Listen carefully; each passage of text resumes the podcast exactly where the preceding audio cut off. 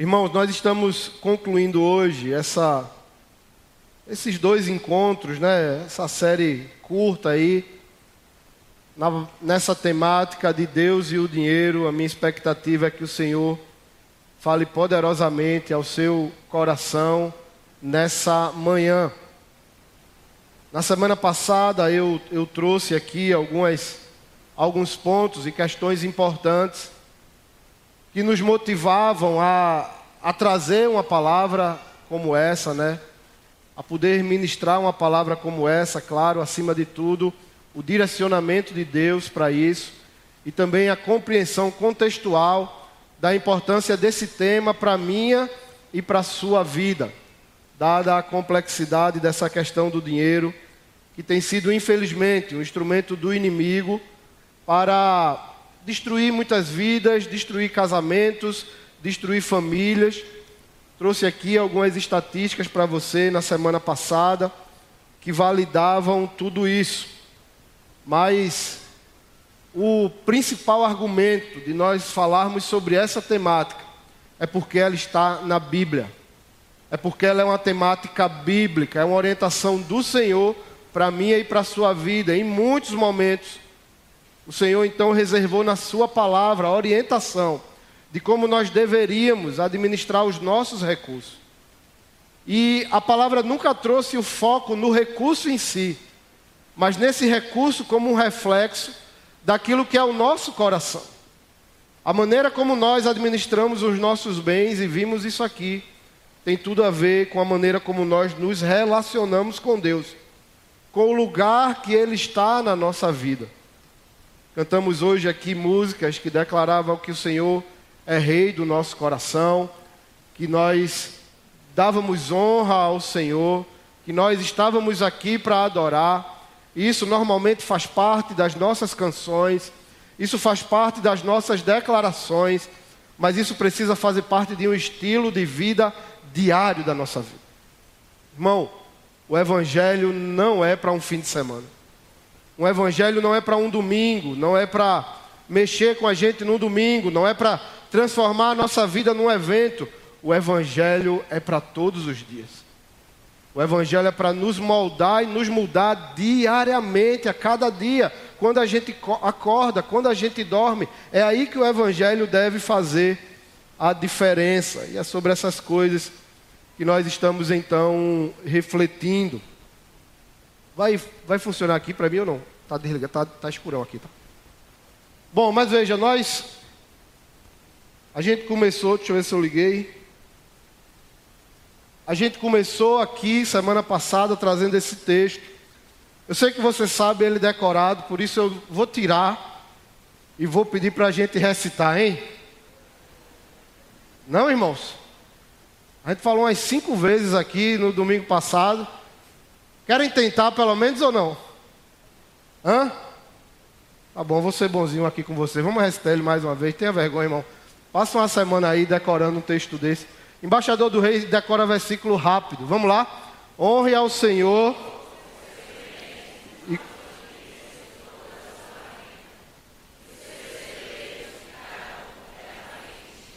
e os seus. Amém.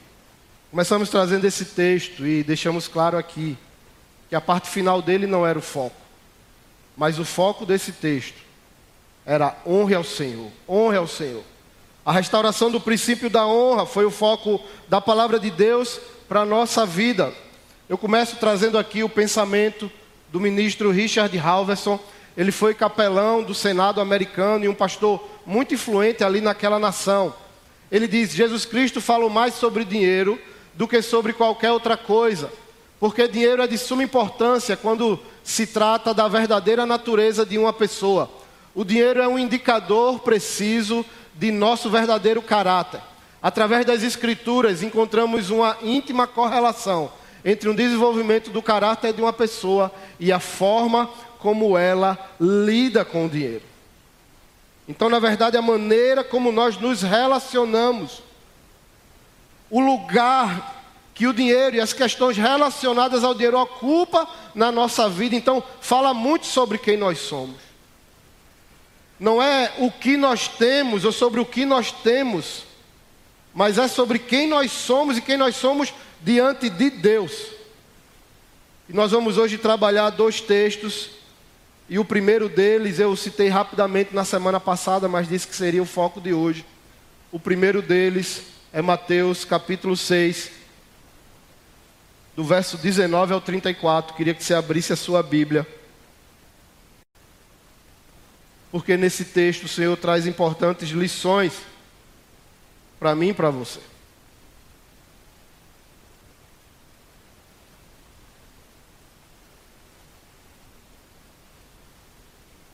Mateus capítulo 6, a partir do verso 19. Não ajunteis tesouros aqui na terra, onde a traça e a ferrugem os destroem, e onde os ladrões arrombam casas e os furtam. Ajuntem seus tesouros no céu, onde traças e ferrugem não destrói, e onde ladrões não arrombam nem furtam. Onde seu tesouro estiver, ali também estará o seu coração. Seus olhos são como uma lâmpada que ilumina todo o corpo. Quando os olhos são bons, todo o corpo se enche de luz, mas quando os olhos são maus, o corpo se enche de escuridão. E se a luz que há em você é, na verdade, escuridão, como é profunda essa escuridão? Ninguém pode servir a dois senhores, pois odiará um e amará o outro, será dedicado a um e desprezará o outro. Vocês não podem servir a Deus e ao dinheiro. Por isso eu lhes digo que não se preocupem com a vida diária, se terão o suficiente para comer, beber ou vestir. A vida não é mais que a comida e o corpo não é mais que a roupa. Observe os pássaros. Eles não plantam, nem colhem, nem guardam alimentos em celeiros, pois seu Pai Celestial os alimenta. Acaso vocês não são muito mais valiosos que os pássaros? Qual de vocês, por mais preocupado que esteja, pode acrescentar ao menos uma hora à sua vida? E por que se preocupar com a roupa? Observem como crescem os lírios do campo. Não trabalham nem fazem roupas. E, no entanto, nem Salomão, em toda a sua glória, se vestiu como eles. E se Deus veste com tamanha beleza as flores silvestres que hoje estão aqui e amanhã são lançadas ao fogo, não será muito mais generoso com vocês, gente de pequena fé. Portanto, não se preocupem dizendo o que vamos comer, o que vamos beber, o que vamos vestir essas coisas ocupam o pensamento dos pagãos, mas seu Pai Celestial já sabe do que vocês precisam. Busquem em primeiro lugar o reino de Deus, a sua justiça, e todas essas coisas lhes serão dadas. Portanto, não se preocupem com o amanhã, pois o amanhã trará suas próprias inquietações. Basta para hoje os problemas deste dia. Irmãos, esse texto ele é de fundamental importância para mim e para a sua vida. Primeiro, porque ele é uma pregação de Jesus. Esse texto faz parte do Sermão do Monte, um momento ali em que Jesus reúne os principais temas da vida cristã e apresenta para a multidão que o acompanhava. Nós vemos momentos ministeriais de Jesus, em cada momento ele teve a oportunidade de ensinar um, dois, três valores mas quando Jesus para para fazer o sermão do monte, ele passa horas ali, ele passa ali um longo tempo com aquela multidão, e naquela sua fala, naquele seu discurso, Jesus traz os principais valores do reino. Jesus fala sobre tudo no sermão do monte, tudo que envolve a nossa vida, está lá, ele trata isso. Ele deixa claro que o reino de Deus, ele não pode ser vivido de aparência.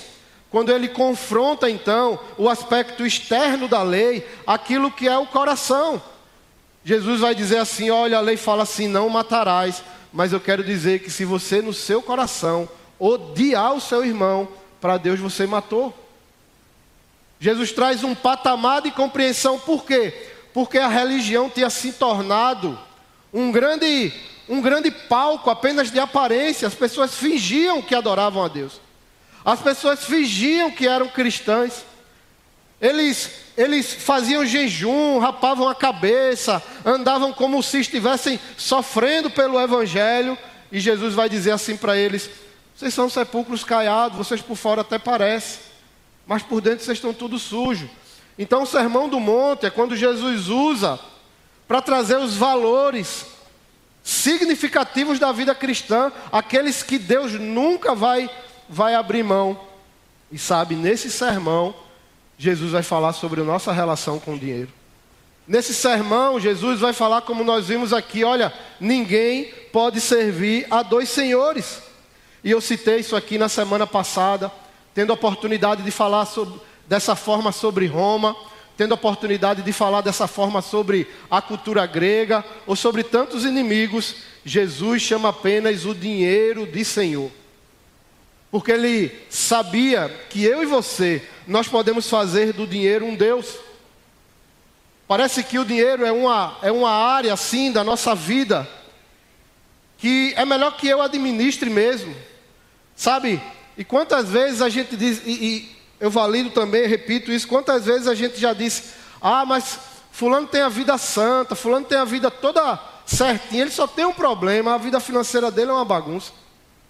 Ele só tem uma questão, ele é mergulhado em dívidas, ele não investe no reino, ele não consegue ajudar as pessoas.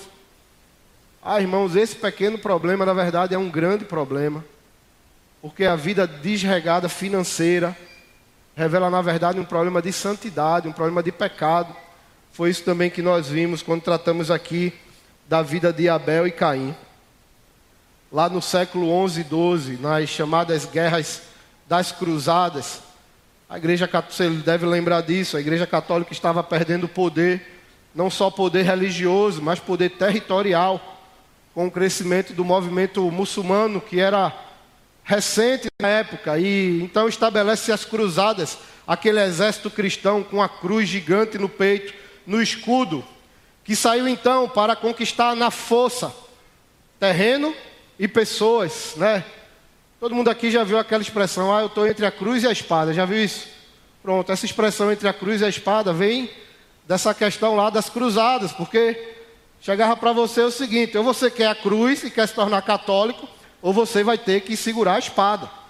Então, foi um período em que na força tentou se estabelecer um império religioso. E como o império e como o exército não era tão forte, eles começaram a contratar mercenários. Só que era uma guerra religiosa, e o que é que o exército então exigia dos mercenários? Olha, a gente vai batizar vocês, para vocês então irem lutar em nome da igreja. Pegava os piores caras, aqueles que, sabe, mas sabiam matar e lutar com a espada, pegavam eles e diziam assim: você vai lutar pela igreja mas você não pode desse jeito, a gente vai batizar você. E é interessante que a história vai dizer que aqueles mercenários se batizavam, mas segurando a espada lá em cima, para que a água só atingisse o corpo deles, mas não o braço com a espada, porque eles diziam assim: Olha, eu deixo Deus guiar toda a minha vida, mas Ele não terá domínio sobre a minha espada. Com a minha espada eu vou fazer as piores atrocidades. Então eu aceito ser batizado, da cabeça para baixo, mas a minha mão fica erguida e Deus não tem nada a ver com a minha espada. Parece que hoje nós fazemos assim com relação ao nosso dinheiro. É como se a gente batizasse com a mão com a carteira para fora assim. Senhor, a minha vida é tua, mas deixa que os meus recursos eu administro. A minha vida eu entrego ao Senhor. Sou, tu és o meu Deus, tu és o meu Senhor. Mas com os meus bens mando eu. Essa parte eu eu não eu não abro mão e é por isso que Jesus é tão claro aqui de dizer assim: olha, ninguém pode servir a, dois senhores. O dinheiro é um senhor, e se você serve a ele, você não pode me chamar de senhor. Semana passada vimos o texto de Malaquias, capítulo 1, como Deus, quando Deus diz assim: olha, todo pai tem a sua honra, todo senhor tem a sua honra. Se vocês me chamam de pai, me chamam de senhor, cadê a minha honra? Vocês estão, vocês estão me roubando. E Jesus aqui, na verdade, ele valida, ele reproduz, ele personifica a palavra lá do profeta Malaquias, quando ele diz isso aqui. Nós queremos, às vezes, irmãos, obrigatoriamente viver um estilo de vida que Jesus já disse que não é possível. Não dá para ter as duas coisas. Não dá para querer sentar nessas duas cadeiras. Você tem que escolher quem é o Senhor da sua vida. Você tem que escolher quem está no trono, você tem que escolher quem ocupa esse lugar de honra.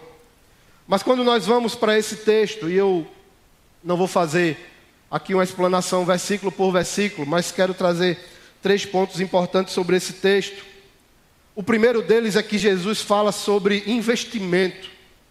Onde você investir, onde você colocar verdadeiramente o seu coração. E sabe de uma coisa? Investimento é uma coisa que todo mundo procura. Todo mundo quer saber qual é o segredo de investir. Talvez das, dos principais desejos das pessoas hoje é isso. Qual é a melhor forma de investir para eu ficar rico rapidamente? Tem um monte de gente ficando rico, na verdade, fingindo que está ensinando os outros a ficar rico. Porque o YouTube é assim, né? O YouTube capacita, ensina você a ensinar outros, mas na verdade você está ganhando dinheiro em cima dos outros. Tem um monte de coach aí para ensinar os gurus, né, os chamados gurus do investimento, que trazem lições, tem livros conhecidos, enfim, tem um seriado aí também que tem ficado muito famoso. E todas essas coisas ganham expressão e força nos dias atuais, por quê? Porque elas estão conectadas ao anseio das pessoas. É assim que o mercado trabalha. O mercado ele gera dinheiro quando ele consegue atingir aquilo que todo mundo quer. Porque na hora que você vira um produto que todo mundo quer consumir, então você chegou no, no ponto certo. E essa questão de ensinar a ser rico, de ensinar a ganhar dinheiro rápido, de ensinar essas coisas, tem um monte de gente ficando rica com isso, porque encontraram o anseio de todo mundo. E no final, se não der certo, é porque você fez errado. Essa é a melhor coisa. Eu vou ensinar você a ficar rico. Primeiro paga esse curso aqui, seis parcelinhas de tanto, tal, tal, tal, e tenha certeza, vou lhe dar aqui sete passos, cinco, dez. É interessante que cada um tem uma quantidade de passos diferente, parece que o lugar não é o mesmo, né? Um diz que é sete, um diz que é cinco, outro diz que é dez passos, outro diz que é três. Parece que esse lugar não é o mesmo da gente chegar. E aí ensina, eita, fiz tudo, gastei, dei dinheiro e não fiquei rico. Quem errou? Eu. No final o cara diz: Olha, você não viu lá embaixo, tinha dizendo assim: se não der certo, a culpa é sua. Mas tem um monte de gente fazendo isso, querendo ficar rico das riquezas desse mundo, para usufruir daquilo que o dinheiro pode dar. É interessante que Jesus começa essa parte do texto que nós falamos se opondo a essa cultura mundana, quando ele diz assim: Olha, não gaste seu tempo ajuntando os tesouros aqui na terra. As traças e as ferrugens os destroem, e os ladrões arrombam as casas e os furtam. Ajuntem seus tesouros no céu, onde as traças e as ferrugens não destroem, e onde os ladrões não arrombam nem furtam.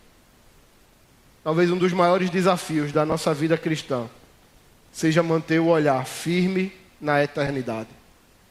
Porque a nossa cabeça está o tempo todo curvada, olhando as coisas desse mundo. E Jesus diz assim: é melhor você investir para a eternidade, porque essa vida vai passar. O Theo Hayashi tem uma coisa muito forte que ele sempre fala, ele diz assim: "Não esqueça, você só tem uma vida aqui". Não esqueça isso, você só tem uma vida aqui. Qualquer ensino que diz que você vai viver várias vezes, vai vir como um cachorro, como um rato, depois vem como um gente de novo, isso não existe, isso, isso não é verdade. A vida que você tem é essa, que está nas suas mãos hoje. As escolhas que você tem que fazer são hoje para essa vida que você tem. Escolher adorar, glorificar a Deus, escolher investir para o reino, ou então escolher viver uma vida carnal para esse mundo, é a decisão única da sua vida. As oportunidades que Deus nos dá hoje é graça e misericórdia, porque essas oportunidades não, verão, não virão através de outra vida. Sabe lá o Alto da Compadecida, o Chicó, Chicó não, como era o outro, o, o Grilo, né? Como é? o João Grilo, que ele vai lá, pede a Maria, aí Jesus diz: tá bom, vai lá, volta lá, vive de novo e toma uma chance. Aquilo é Ariano Suassuna na sua capacidade incrível. Mas aquilo não existe. Ninguém vai para o julgamento e. Rapaz, essa vida não foi boa, não. Vamos dar ele outra chance. Desce lá de novo e, e volta. Não tem como. Então, nós só temos essa vida para escolher onde nós vamos investir. Só temos essa vida para escolher que tipo de riqueza nós queremos. Sabe, irmão, se se gastássemos o mesmo tempo que gastamos ajuntando tesouro na terra para os tesouros no, nos céus, o mundo era totalmente diferente. Se o povo de Deus obedecesse à orientação de Jesus e gastasse o tempo dele investindo no céu, o mesmo tempo que investe na terra, esse mundo era outro. Esse mundo não é outro, porque o cristianismo hoje na verdade, tem sido colocado como uma forma de eu e você receber de Deus coisas boas para viver aqui na terra. Como se Deus tivesse a obrigação de nos satisfazer e nos dar muita coisa aqui para essa terra. E Deus está interessado em algo muito maior, que é a minha e a sua salvação. Então, se a riqueza não fizer parte desse caminho para a salvação, ela não virá. Jesus diz: Olha, o tesouro que você gasta aqui, ele se acaba, ele é, é, é. Sabe, a traça vem. É interessante, você vai aqui na área de Maçangana, Massaranduba, Maçangana. Tem umas mansões gigantes ali, na verdade, você já viu? Tem umas mansões gigantes, casas que já foram lindas. Estão, estão para ser vendidas há, sei lá, 5, 10, 15 anos. São casas de 2, 3 milhões de reais. Eu tenho certeza que quando elas foram construídas, elas eram lindas. Você olha para elas hoje, estão acabadas. Você não sente vontade de morar lá. Eu que não vou morar num negócio desse aqui, está acabado, está destruído. Mas é isso mesmo, as mansões desse mundo se tornarão pó. As mansões desse mundo cairão, ruirão. Mas Jesus diz assim: na casa do meu pai há muitas moradas. Tem uma casa esperando por você. Que não se acaba, que não fica feia, que não vira ruína. Então, cuidado para não estar tá investindo nas mansões daqui, esquecendo onde você vai morar eternamente. Irmão, isso aqui é passageiro. Era isso que Jesus estava falando. Isso aqui vai passar um dia para mim e para você, se tivermos sorte, se tivermos, tivermos sorte. Vamos viver 60, 70 anos. Mas se não, Jesus pode voltar amanhã. Se não, a gente pode, sabe, adoecer. Jesus nos leva daqui a um mês. Então precisamos ter cuidado aonde estamos investindo o tempo todo. E o grande problema, Jesus disse, é a maneira como nós vemos as coisas. É porque os nossos olhos estão focados no material. É porque, mesmo sendo seres espirituais, que creem e declaram que são salvos em Jesus Cristo, o nosso olhar é preso àquilo que nós tocamos, aquilo que é matéria nesse mundo. Eu fico pensando, talvez, se alguém muito milionário, com dinheiro que nunca se acabe, contratasse eu e você e pagasse o dobro daquilo que nós ganhamos nos nossos trabalhos, simplesmente para fazermos a coisa certa, para servirmos a Deus, para estarmos na obra, para cuidarmos da nossa esposa, dos nossos filhos. Imagina alguém chega assim e diz: Fulano, você ganha quanto lá fora? Eu ganho X, tá bom, pode sair do seu trabalho, eu vou pagar o dobro. Sim, eu vou trabalhar com o quê? Você vai fazer, eu vou pagar o dobro para você fazer a coisa certa na vida.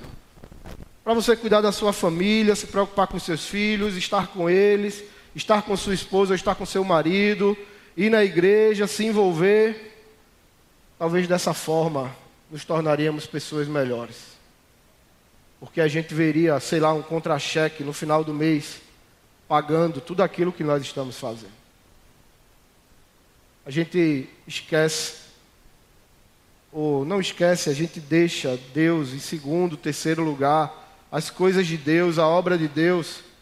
Talvez porque Deus não nos permita ver um extrato bancário da nossa vida espiritual. Talvez porque Deus não nos permita ver como é que está a evolução da obra da nossa casa lá no céu.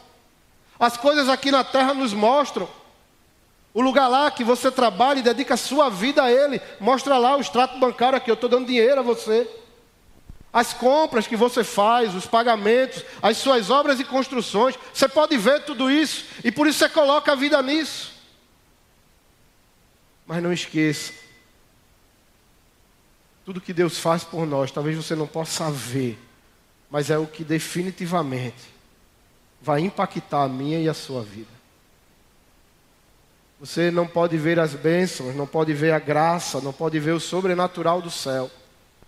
Mas você precisa crer tão fortemente que isso é real, mais real do que as coisas que você pode pegar.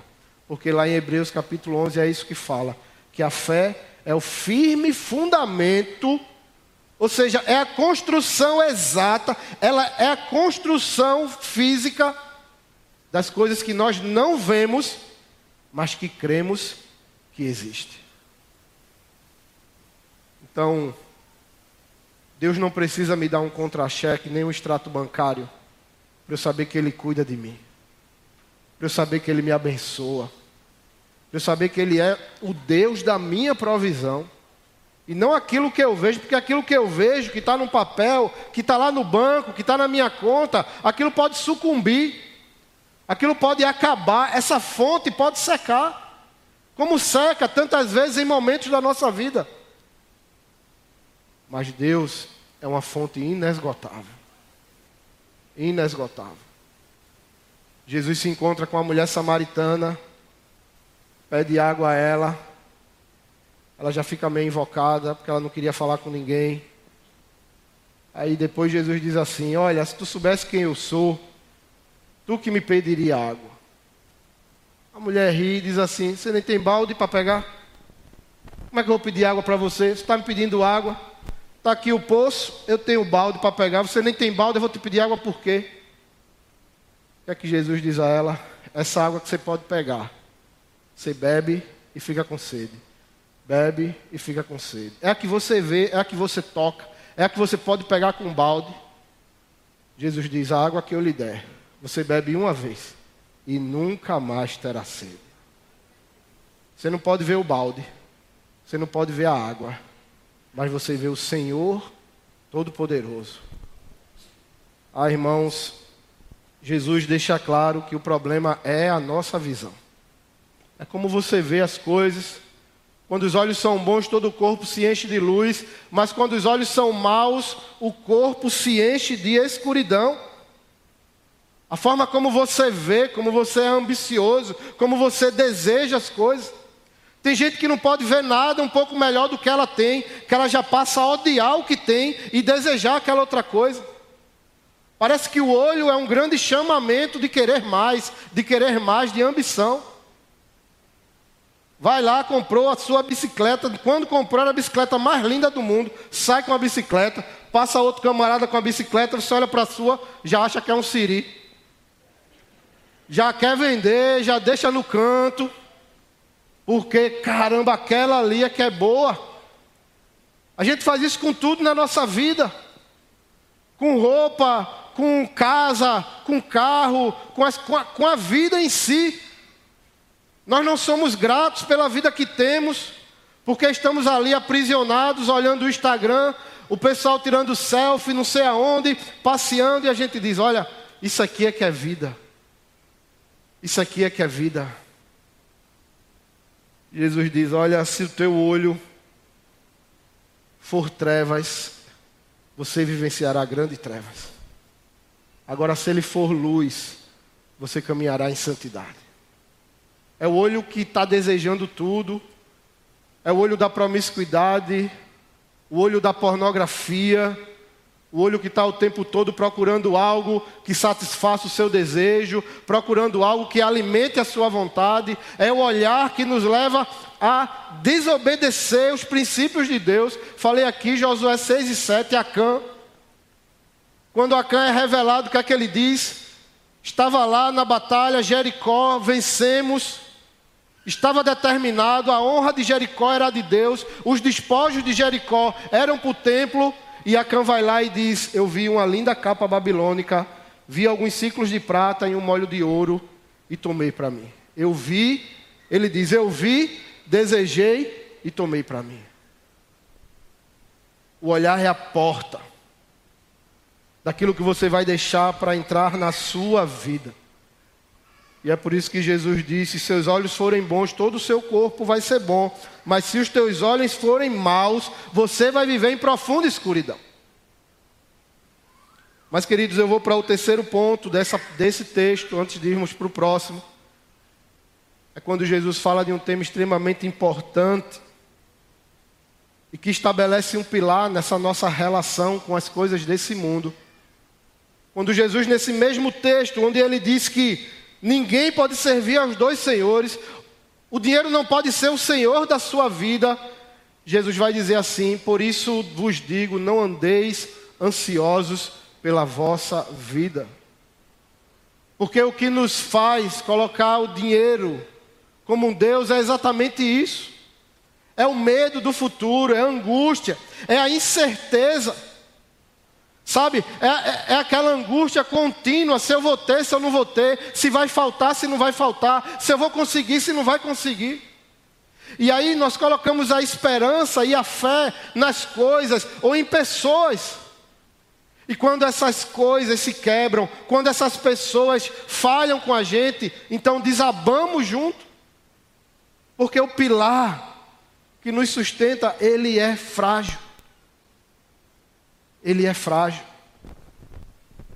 Jesus vai dizer: Olha, eu estou dizendo a vocês que vocês não podem servir, não podem fazer do dinheiro o senhor de vocês, porque o dinheiro não pode dar tudo que vocês precisam, e vocês não precisam andar ansiosos, vocês não precisam andar com medo de tudo. Jesus fala, Jesus traz elementos da natureza, elementos da criação. Ele fala: olha as aves do céu. Elas não têm que trabalhar e, e o Senhor providencia para elas. Olha os lírios do campo, como Deus veste eles. Você não crê no amor de Deus, não crê que Ele vai dar a você a provisão e o sustento. Ah, queridos, como nós precisamos descansar na promessa de Deus como uma realidade. Como eu falei aqui no culto do Réveillon, tem que deixar de ser promessa para ser realidade. O Senhor nunca quis que fosse uma eterna promessa. Ele sempre quis que isso aqui já fosse uma bênção estabelecida na minha e na sua vida, viver sobre essa certeza. Você já viu essa expressão, durma com o pão na mão? Já ouviu isso ou não? Essa expressão surgiu devido a um fato muito interessante que aconteceu. A Segunda Guerra Mundial produziu muitos órfãos. Muitas crianças perderam seus pais, perderam suas famílias. E ainda no fim da guerra elas viviam na rua, viviam abandonadas. Sofriam com a fome, com a incerteza de ter alguma coisa, um lugar para dormir e principalmente comida para comer. Essas crianças não sabiam se iam comer, sentiam a dor da fome e, vinham, e viam ao lado amigos, outras crianças morrendo de fome, morrendo literalmente de fome. Quando acaba a Segunda Guerra, algumas instituições resolveram juntar todas essas crianças, os órfãos da guerra, e construíram grandes galpões, financiaram a construção de grandes galpões, e essas crianças viviam e dormiam lá. Eram lá que elas comiam as três refeições do dia. Mas aí acontecia algo muito interessante. As crianças não conseguiam dormir.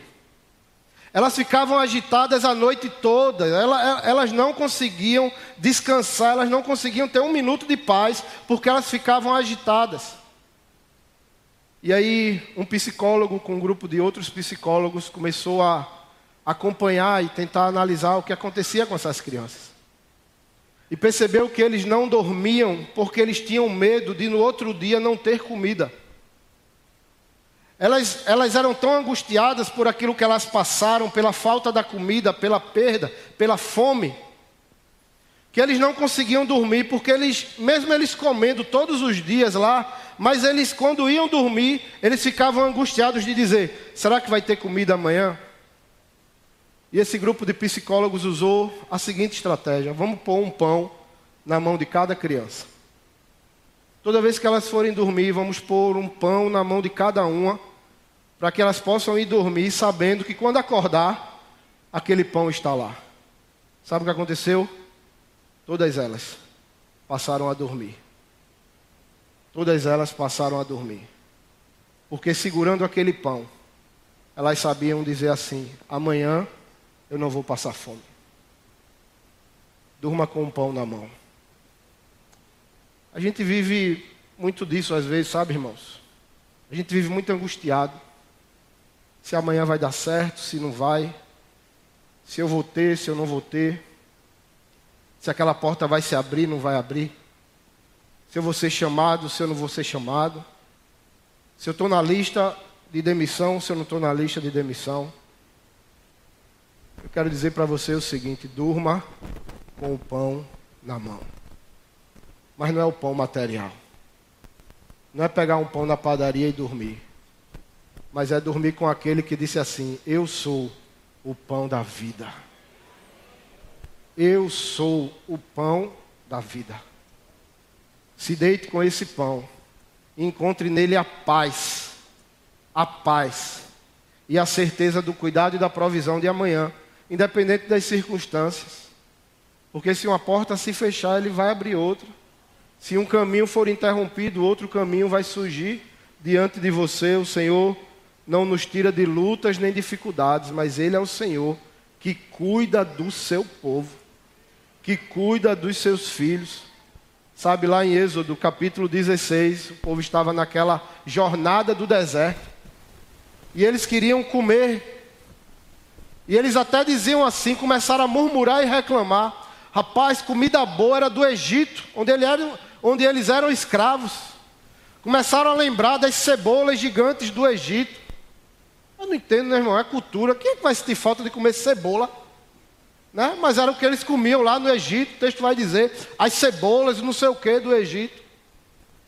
Mas eles começam então a falar isso e Deus diz: está certo, eu vou dar comida para vocês. E a partir de agora, vocês vão receber aquilo que a palavra chamou de maná.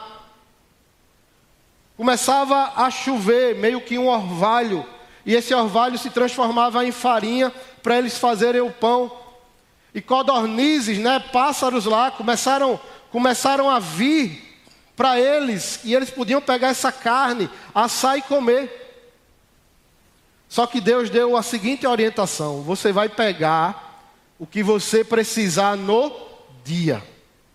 Não pegue o de amanhã, porque amanhã eu vou mandar o maná para vocês.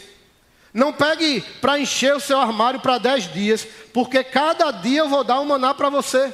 Só no sexto dia você vai pegar para dois, porque no sétimo dia você não vai sair, para não quebrar o princípio do dia do Senhor.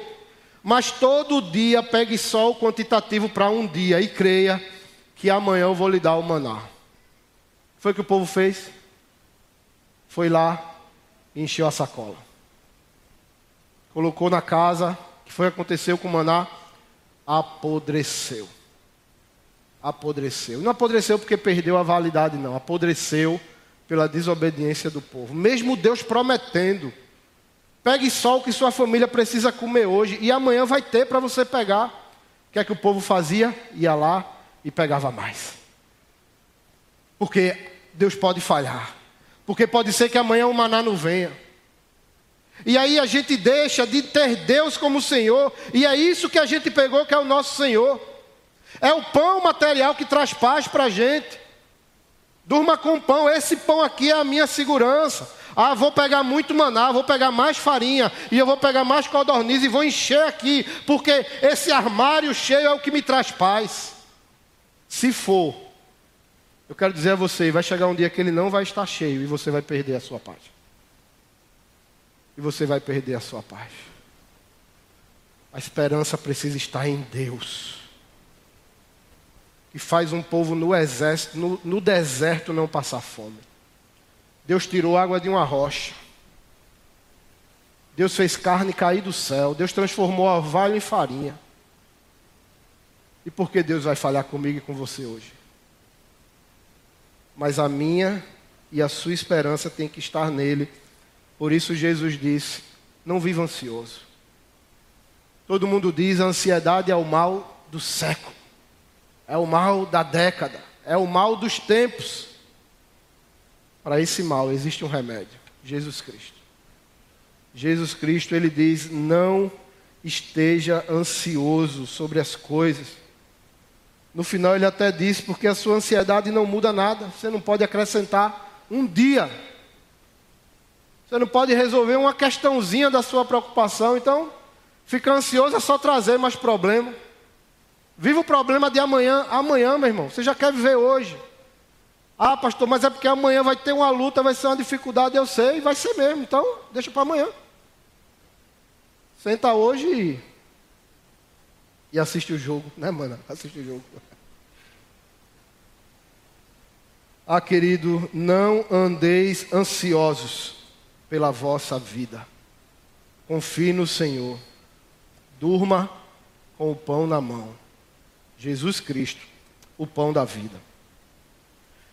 Eu peço para você agora ir para 1 Timóteo capítulo 6, e nessa parte final, quero trazer só alguns pontos. Porque, como igreja, nós precisamos entender de forma prática esses princípios que Jesus fala. E o apóstolo Paulo orienta Timóteo quanto a isso. 1 Timóteo capítulo 6.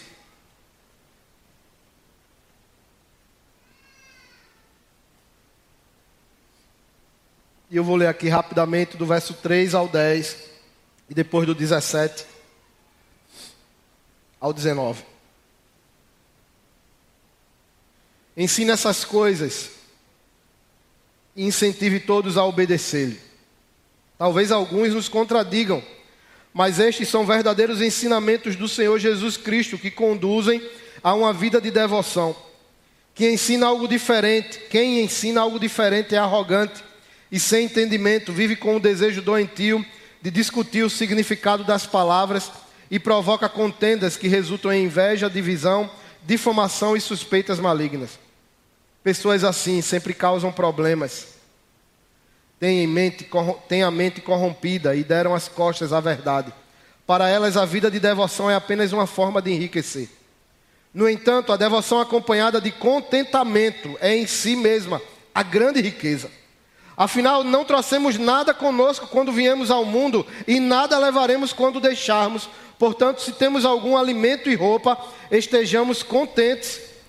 Mas aqueles que desejam enriquecer caem em tentações e armadilhas e em muitos desejos tolos e nocivos que os levam à ruína e destruição. Pois o amor ao dinheiro é a raiz de todo mal.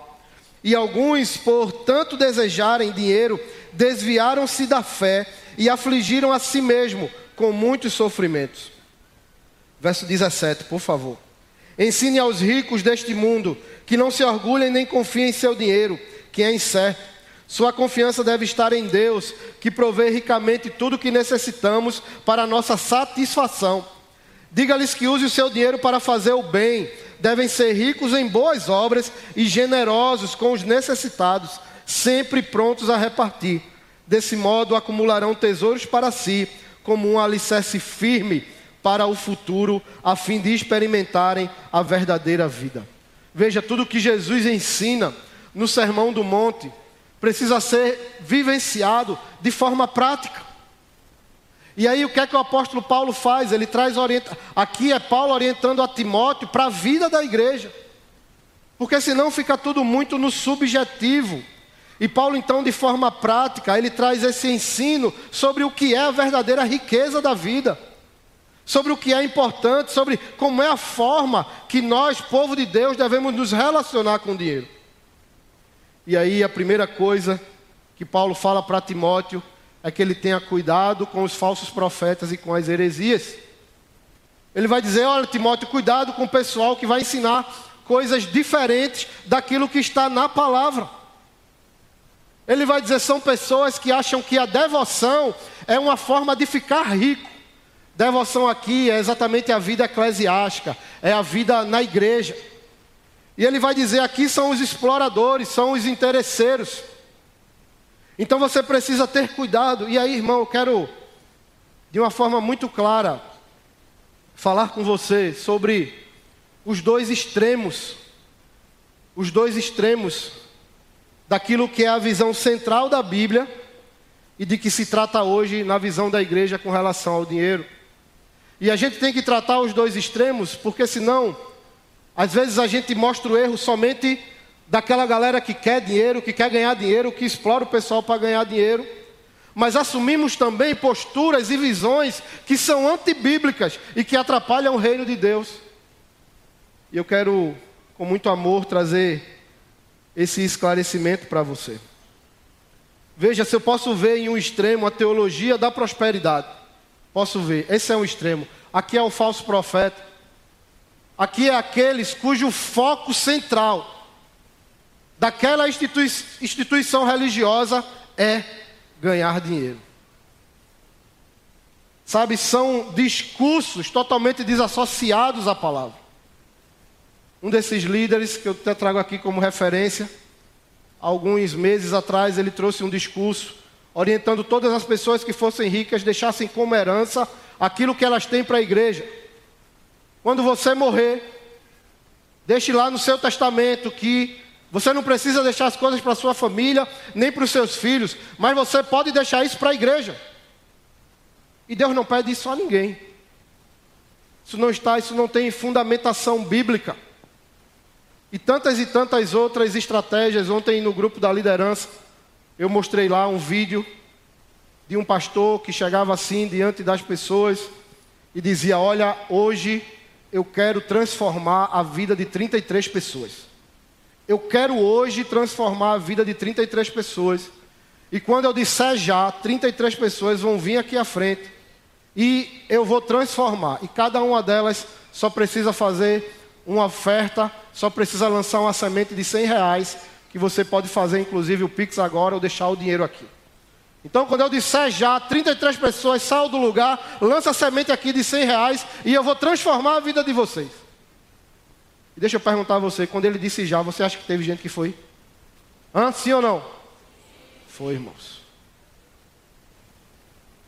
Porque o povo, o povo não conhece a palavra. O povo não conhece a verdade. E aí se deixa enganar por falsos profetas, por exploradores, por pessoas que distorcem a verdade para transformar um evangelho numa coisa que ele não é. Para usar o dinheiro de forma leviana, quando o próprio Senhor, na Sua palavra, diz como é que a gente deve se relacionar com o dinheiro. Mas tem o outro extremo, tem, tem o cara que diz que você tem que dar tudo, quando Deus disse que você não precisava dar todos os seus bens. E tem o cara do outro lado, que é feito Judas, que é aquele que diz assim: esse negócio de dízimo acabou, não tem que dar nada. Ah, se a igreja quiser, ela precisa pegar só os recursos e dar de alimento para o povo comer. Como se a igreja não precisasse de nada para se sustentar, e como se isso não fosse fundamentação bíblica. João capítulo 12, Jesus vai para a casa de Lázaro, Marta e Maria. E o texto diz que Marta estava preparando as coisas e Maria pega um perfume caro, de nardo, e derrama sobre os pés de Jesus e começa ali com os seus cabelos enxugar os pés. Aí Judas, ah, olha quem, Judas, hein? Coração bom, né? Cara bom. Judas olha aquilo e diz assim: Isso é uma vergonha. Gastar dinheiro com isso. Podia pegar esse perfume, vender e dar aos pobres. Você acha que Judas estava preocupado com os pobres? Não. Porque aquele perfume custou, custava 300 denários, segundo o próprio Judas no texto. E, Jesus, e Judas vendeu Jesus por 30 moedas. O cara que vendeu Jesus estava querendo dizer a forma de ser administrado o recurso de uma pessoa que queria adorar e glorificar a Deus. Eu acho isso interessante. Às vezes, quem não dá um centavo na igreja quer dizer como a igreja deve funcionar. Às vezes, a pessoa não ajuda em nada, mas só quer ajudar com opinião, com sugestão, não se sente da família a ponto de investir. E ainda diz assim: é um absurdo. Esse negócio de dízimo ficou lá no Antigo Testamento, e deixa eu responder, porque essa é uma pergunta comum também. Ah, pastor, dízimo é do Antigo Testamento, em Jesus tudo mudou. Irmãos, quando nós temos elementos, nós temos elementos claros do Antigo Testamento, que é através de Cristo. Eles tiveram uma nova visão no Novo Testamento. Eu trago dois exemplos aqui: a circuncisão. A circuncisão era uma marca do Antigo Testamento, uma marca física, que declarava que você era povo de Deus. Em Cristo, a circuncisão se transformou em quê? Em quê? A gente já falou. Em quê? Vê só, é no batismo, tá certo? Vamos lá. Em Cristo, a circuncisão se transformou em quê? Gente, eu fico. Eu vou, eu vou mandar vocês lançarem semente aqui de dinheiro, que vocês parecem que não conhecem a Bíblia. É, desse jeito. A circuncisão, como em todo culto de batismo, o pastor André prega, a circuncisão se transformou no batismo. O apóstolo Paulo vai dizer que agora não é mais a circuncisão da carne, é a circuncisão do coração. Porque agora não é mais povo raça judeu, mas é o povo de Deus alcançado pelo sangue de Jesus Cristo. Então, qual é o selo do povo de Deus? É o batismo. Outra coisa que existia no Antigo Testamento e em Cristo sofreu alteração, a Páscoa. Não vou nem perguntar. A Páscoa em Cristo se transforma em quê? Na ceia. A gente até diz que na ceia a gente está celebrando a Páscoa, mas é a ceia mesmo. Porque o povo de Deus fazia a celebração do cordeiro mesmo. Eles pegavam o cordeiro do, do que aconteceu lá, na, lá no, na saída do povo de Deus no Egito. O cordeiro que foi morto, o sangue nos umbrais da porta. E quando o anjo do mal vem para matar, aqueles cujo sangue estava lá na casa, nos umbrais, não são atingidos. Mas Cristo se tornou esse cordeiro. E agora a nossa Páscoa é a ceia. É quando nós celebramos através do pão e do cálice o sacrifício de Jesus Cristo, porque o sangue dele hoje nos protege, e o sangue dele então não deixa que o inimigo nos acuse, porque no sangue de Jesus nós somos perdoados e libertos.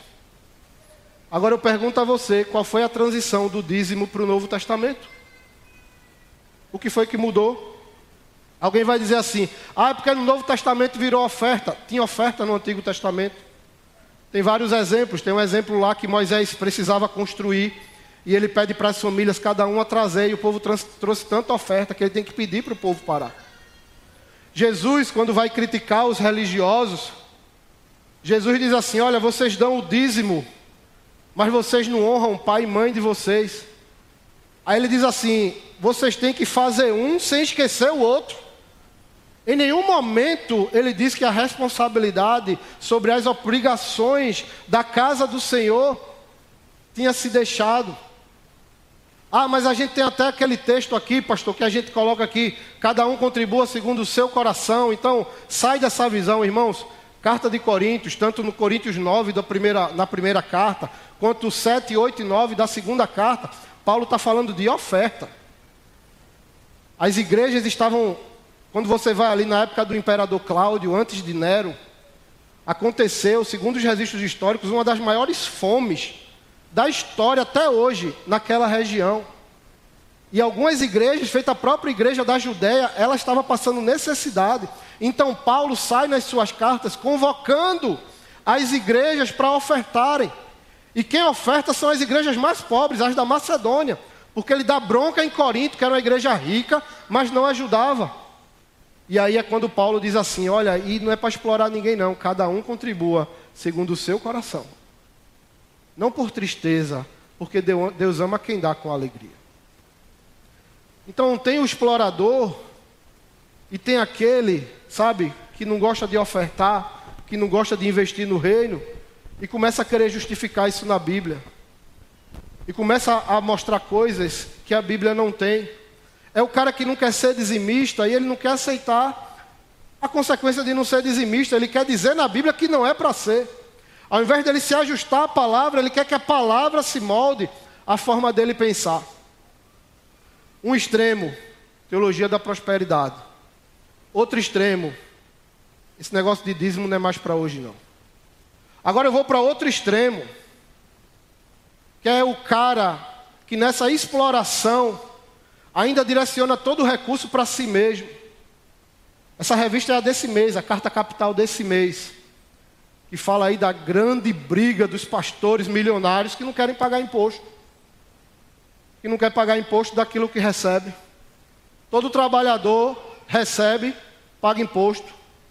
Aí esses pastores, e quem está brigando com o governo não é pastor simples, não, é só os ricões, meu irmão. É só a galera que ganha milhão, que não quer pagar imposto para o governo. E aí, essa reportagem é até bastante, bastante interessante, que mostra ao longo dos anos a, como isso se transformou numa relação política. É tão triste isso. Porque é uma forma da bancada, chamada bancada da Bíblia, bancada evangélica, negociar os votos. Irmãos, isso é podre. Isso é sujo demais para a gente chamar de bancada da Bíblia, bancada cristã. Ah, não, tira o imposto dos pastores que a gente vota nos seus projetos. São é um bando explorador. Esses caras não são pastores. Sabe, em vez de brigarem por questões estruturais, em vez de estarem lá como políticos eleitos pelo povo de Deus, sabe, estarem lá lutando pelas questões do povo, lutar contra a fome, pelo emprego, por tudo isso, os caras estão discutindo imposto ou não de dinheiro que recebe na igreja. Esse é outro extremo. Mas também tem mais um extremo, que é aqueles que dizem assim: ninguém na igreja era para receber nada. A obra de Deus é para ser feita somente com voluntário. Beleza. E a igreja acaba, tá certo? E a igreja não funciona, porque, sabe, o inimigo coloca cada tipo de pensamento. Às vezes a gente acha eu acho interessante porque o mundo lá fora, nas suas instituições, eles funcionam de forma tão articulada e bem estruturada. E parece que a igreja tem que viver dando um jeitinho nas coisas. Isso cria, infelizmente, e não é em todo lugar não, mas na nossa cultura ainda é, cultura local, estou falando agora. Isso cria, às vezes, um constrangimento, um constrangimento daqueles que trabalham e recebem alguma coisa na igreja. Às vezes eu vou falar com uma pessoa, a pessoa parece que está pecando se for receber alguma coisa da igreja. Irmão, isso é, isso é do diabo. A gente tem que honrar as pessoas que servem a mais, que dão tempo a mais, que lideram, que são pastores e ministros. Isso é bênção. E a gente cria uma cultura de que parece que na igreja todo mundo tem que se virar. Por quê? Eu tenho alguns pastores e igrejas como referência, é verdade. Pastor Armando Bispo, primeira igreja batista de Fortaleza. Igreja linda. igreja cresceu. A igreja impacta a cidade. Vá lá, tem 100 pessoas integrais lá. 100 pessoas integrais lá. 100 pessoas que vivem da igreja. Integral é que só trabalham lá. São sustentados pela igreja para fazer a obra acontecer lá. Igreja Batista de Belo Horizonte, pastor Paulo Mazoni, 70 pastores só, pastores. Funcionários são mais de 200. De pessoas que vivem integralmente, pensando no reino de Deus, querendo fazer a coisa acontecer. Porque lá fora, aqueles que lutam contra as coisas de Deus estão dedicados o tempo todo a isso. Mas parece que sustentar pessoas é pecado. Ainda tem aquele que fala exatamente igual a Judas: ah, não, o dinheiro todo que a igreja arrecada era para transformar em cesta básica e dar para o povo. Cesta básica é extremamente importante. Mas a igreja tem uma estrutura que precisa acontecer e funcionar. Para que você esteja aqui hoje e possa se alimentar e possa servir, para que essa estrutura funcione, para que o reino cresça, investimentos, parcerias. Então, cuidado, irmão, com esse outro extremo também, porque senão a gente nunca vai se desenvolver. Sabe, eu sonho, falo isso de coração. Eu sonho um dia que eu possa chegar para um casal ali, feito Vitor e Marcelo, grandes profissionais, recebem super bem lá fora. São líderes da juventude toda aqui da nossa igreja. Eu sonho o dia de poder chamá-los eles no gabinete e dizer: a igreja vai sustentar vocês. Podem deixar o trabalho lá fora e a gente vai sustentar vocês com a mesma maior dignidade. Porque ninguém tem que vir para a igreja para passar fome, não. A igreja vai sustentar vocês e a partir de agora, vocês vão viver para impactar os jovens aqui da cidade. Está vendo Natália ali? Natália todos os dias é enfermeira. E nas horas vagas ela se vira para cuidar aqui. Eu sonho chegar para Natália um dia e dizer: Natália, você agora vai cuidar de almas só. O seu hospital vai ser a igreja. E ter aqui um grupo forte de pessoas que vivam o Evangelho na sua intensidade. E que a igreja se alegre e invista nessas pessoas. Nós temos três jovens que essa madrugada chegaram. Passaram dez dias sendo missionários lá no Maranhão. Pegaram dez dias de férias, amanhã voltam a trabalhar normal. E o coração aquecido, querendo ser missionário. A gente, como igreja, faz o quê? A gente, como igreja, faz o quê? Espera chegar as férias de novo do cara, para ajudar ele nas férias dele, aí para outro lugar. Irmão, a gente tem que pegar um jovem desse e dizer, querido, a gente vai lhe sustentar. Você vai se capacitar e você vai para um campo missionário, porque Deus está lhe chamando e você vai viver isso. Pessoas que são envolvidas na área de música, pessoas que são envolvidas na área de criança. Precisamos ter uma igreja forte, investir no reino. Investir no reino é investir em pessoas que façam o reino acontecer. Então, se você tem essa visão crítica de julgar aqueles que recebem alguma coisa da igreja, isso não é de Deus, isso é do diabo. Eu, esse texto eu quero ler com vocês lá em 1 Coríntios, capítulo 9. 1 Coríntios, capítulo 9, a partir do verso 3. Paulo vai dizer assim: Esta é a minha resposta aos que questionam minha autoridade. Acaso não temos o direito de receber comida e bebida por nosso trabalho? Não temos o direito de levar conosco uma esposa crente, como fazem os outros apóstolos e como fazem os irmãos do Senhor e Pedro? Ou será, que, ou será que só Barnabé e eu precisamos trabalhar para nos sustentar? Que soldado precisa pagar pelas próprias despesas? Que agricultor planta uma videira e não tem direito de comer dos seus frutos? Que pastor cuida de um rebanho e não tem permissão de tomar do seu leite? Será expresso apenas uma opinião humana ou a lei, ou a lei diz o mesmo? Pois está escrito na lei de Moisés: não amordassem o boi para impedir que ele coma enquanto trilha os cereais. Deus estava pensando apenas nos boi, dos bois quando disse isso? Será que na verdade não estava se referindo a nós? Sim, essas palavras foram escritas a nosso respeito e, portanto, quem ara e quem trilha o cereal deve ter a esperança de receber uma parte da colheita. Se plantamos sementes espirituais entre vocês, não temos o direito de uma colheita material? Se vocês sustentam outros que pregam a vocês, não temos ainda mais direito de receber o mesmo sustento? Mas nunca fizemos uso desse direito. Preferimos suportar qualquer coisa a fim de não sermos obstáculo para as boas novas a respeito de Cristo. Vocês não sabem que os que trabalham no templo se alimentam das ofertas levadas ao templo, e os que servem diante do altar recebem uma parte de sacrifícios oferecidos no altar? Da mesma forma, o Senhor ordenou que os que anunciassem as boas novas vivam pelas boas novas. Na verdade, aqui Paulo está dando uma bronca na igreja de Corinto. Dois capítulos anteriores, Paulo diz assim: Eu estou aqui pregando para vocês, e sabe quem está me sustentando? As igrejas pobres da Macedônia. Porque a igreja de Corinto não queria reconhecer a autoridade de Paulo e nem ajudar ele na sua caminhada. Uma igreja rica, mas com um coração duro. E sabe quem, quem sustentou o ministério do apóstolo Paulo? As igrejas pobres da Macedônia. Então, queridos, às vezes a gente tem uma visão tão pequena para o reino de Deus. Às vezes parece que as coisas que têm que funcionar e serem, sabe, muito bem feitas são as coisas do mundo lá fora. Me respondam uma coisa.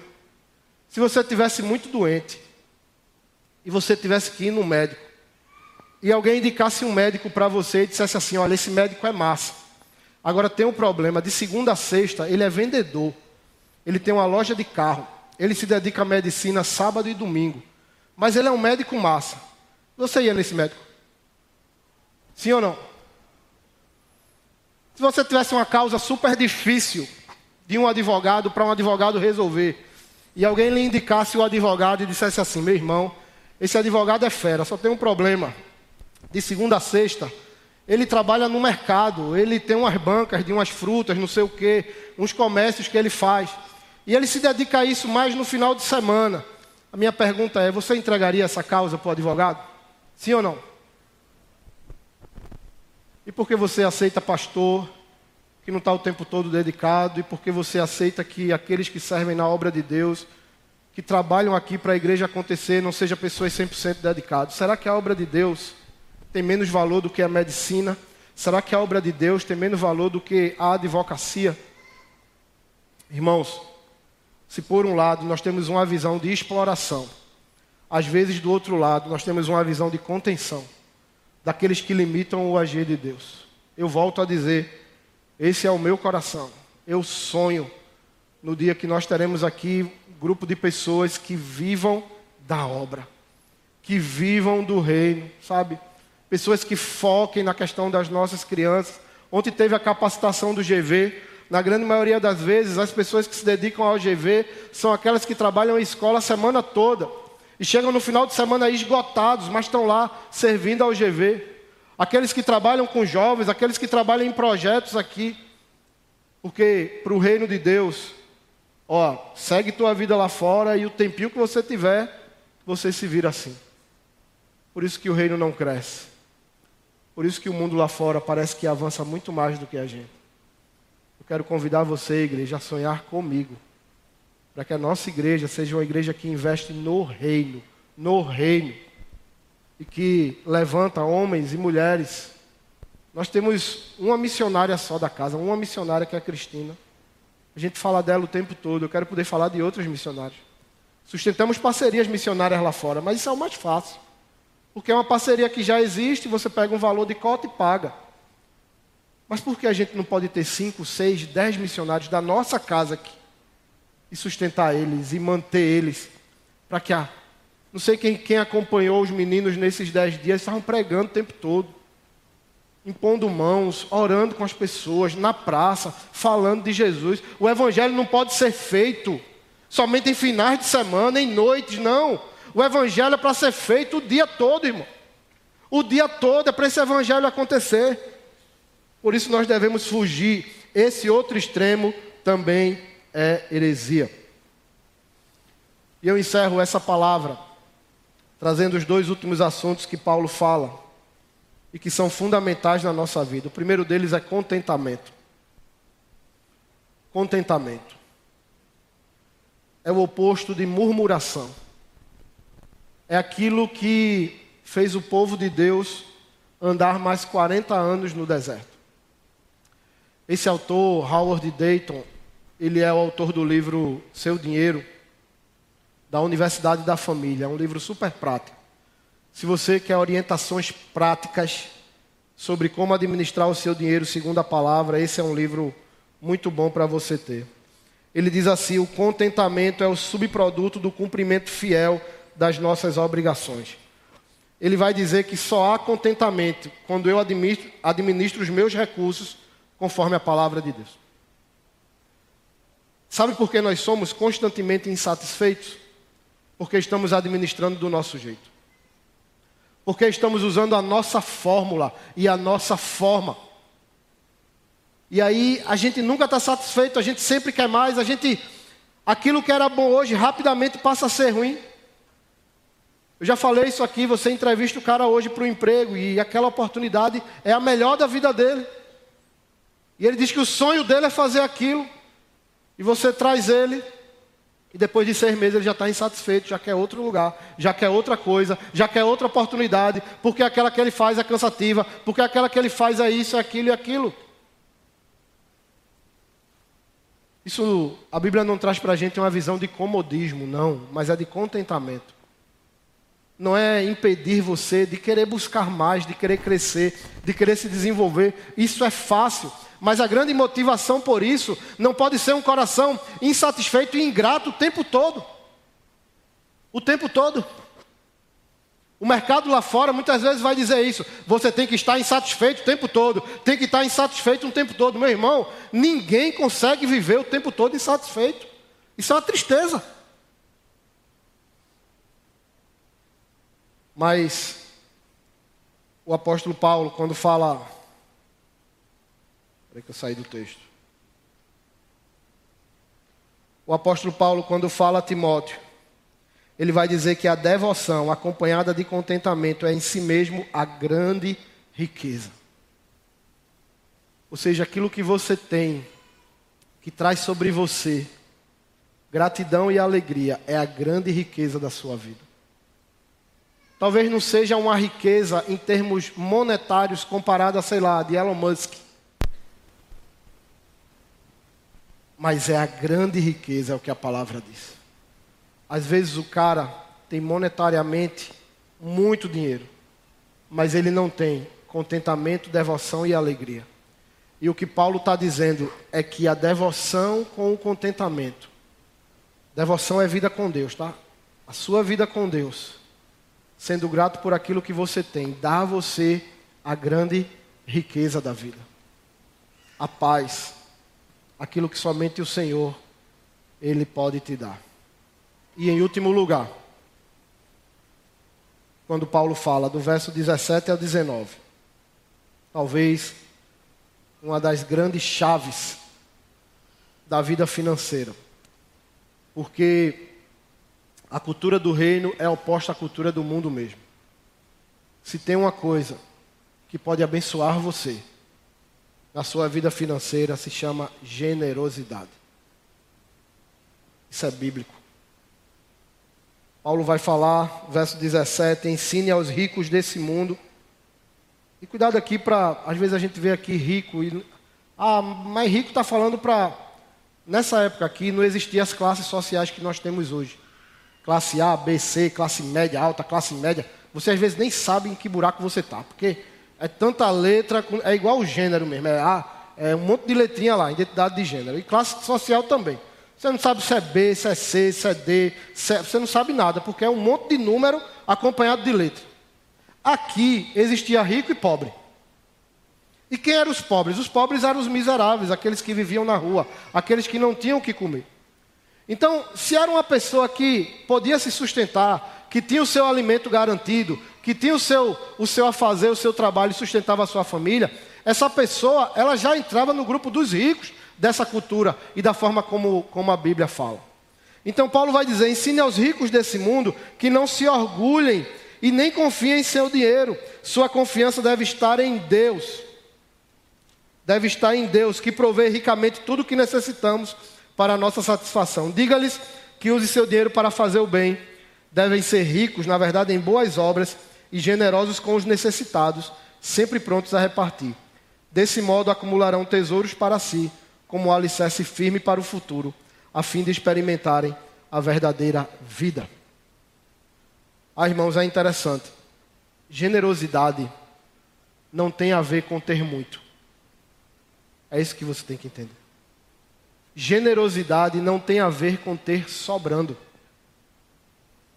Porque quando a gente vai para a carta de Paulo aos Coríntios, capítulo 8, capítulo 9, que estava tendo uma grande fome na Judéia, as igrejas que mais ajudaram foram as mais pobres foram as mais simples. Por isso que quando Jesus vai falar lá as sete igrejas, você lembra da série? A última chance da igreja.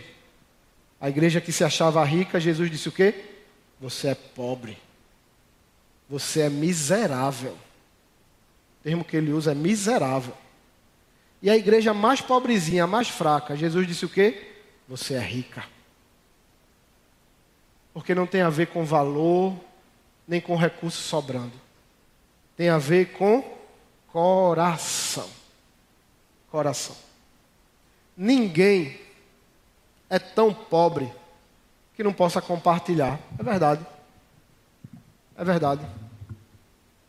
Tem um tem um perfil no Instagram, na verdade tem alguns caras que fazem isso, eu acho massa.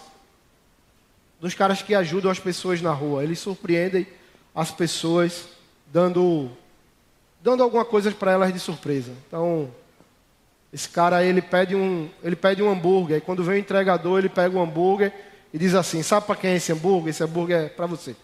E ele entrega ao entregador, o cara chora, a coisa mais linda do mundo. Porque ele surpreende as pessoas com generosidade, porque generosidade quebra o coração de todo mundo. O coração mais duro que for, ele é quebrado por um ato generoso. Generosidade é uma coisa que você não esquece quem faz por você. E eu não estou falando de valor, não. Às vezes são coisas simples. São coisas simples. Tamanho é o poder da generosidade. Então, ah, pastor, eu não sou generoso porque eu não tenho sobrando. Não tem a ver com ter sobrando. Você sempre vai poder ajudar alguém. Você sempre terá alguma coisa para dar a quem precisa. agora tem a ver com o nosso coração. Queridos, o maior argumento da generosidade é porque quando nós somos generosos, nós nos parecemos mais com Cristo. E eu encerro essa palavra nesse texto de 2 Coríntios, capítulo 8 e 9. 2 Coríntios 8 e 9, capítulos 8 e 9, poderia, seria outra mensagem aqui. É quando Paulo fala exatamente isso, assim, de que ser generoso é, é, é manifestar a graça de Deus. A gente vive num mundo que manda reter o tempo todo, que o bom é ter que o status está marcado por quem tem. As pessoas às vezes são generosas por obrigação, as empresas são generosas por benefícios é, de imposto, gente. Porque a generosidade não é algo natural, não. Generosidade é divino, é sobrenatural. É de quem tem o coração desprendido e sabe que tem que investir no reino. E Paulo vai dizer: Vocês conhecem a graça do nosso Senhor Jesus Cristo, embora fosse rico, por amor a vocês se fez pobre, para que por meio da pobreza dele vocês se tornassem ricos. O mais generoso foi Deus, que entregou o seu próprio filho, entregou o que tinha mais valor. A gente às vezes entrega o que não presta mais e acha que isso é generosidade. É não. Isso é limpeza de armário. Deus não. Deus entregou o mais valioso. Queridos, nessa relação de Deus e o dinheiro, você precisa entender aquilo que está associado ao reino de Deus e aquilo que está associado às práticas do mundo. E todos os dias fazer uma escolha. Escolher quem vai ser o Senhor. Jesus disse assim: Onde tiver o seu tesouro, ali estará o seu coração. E onde é que está o seu coração?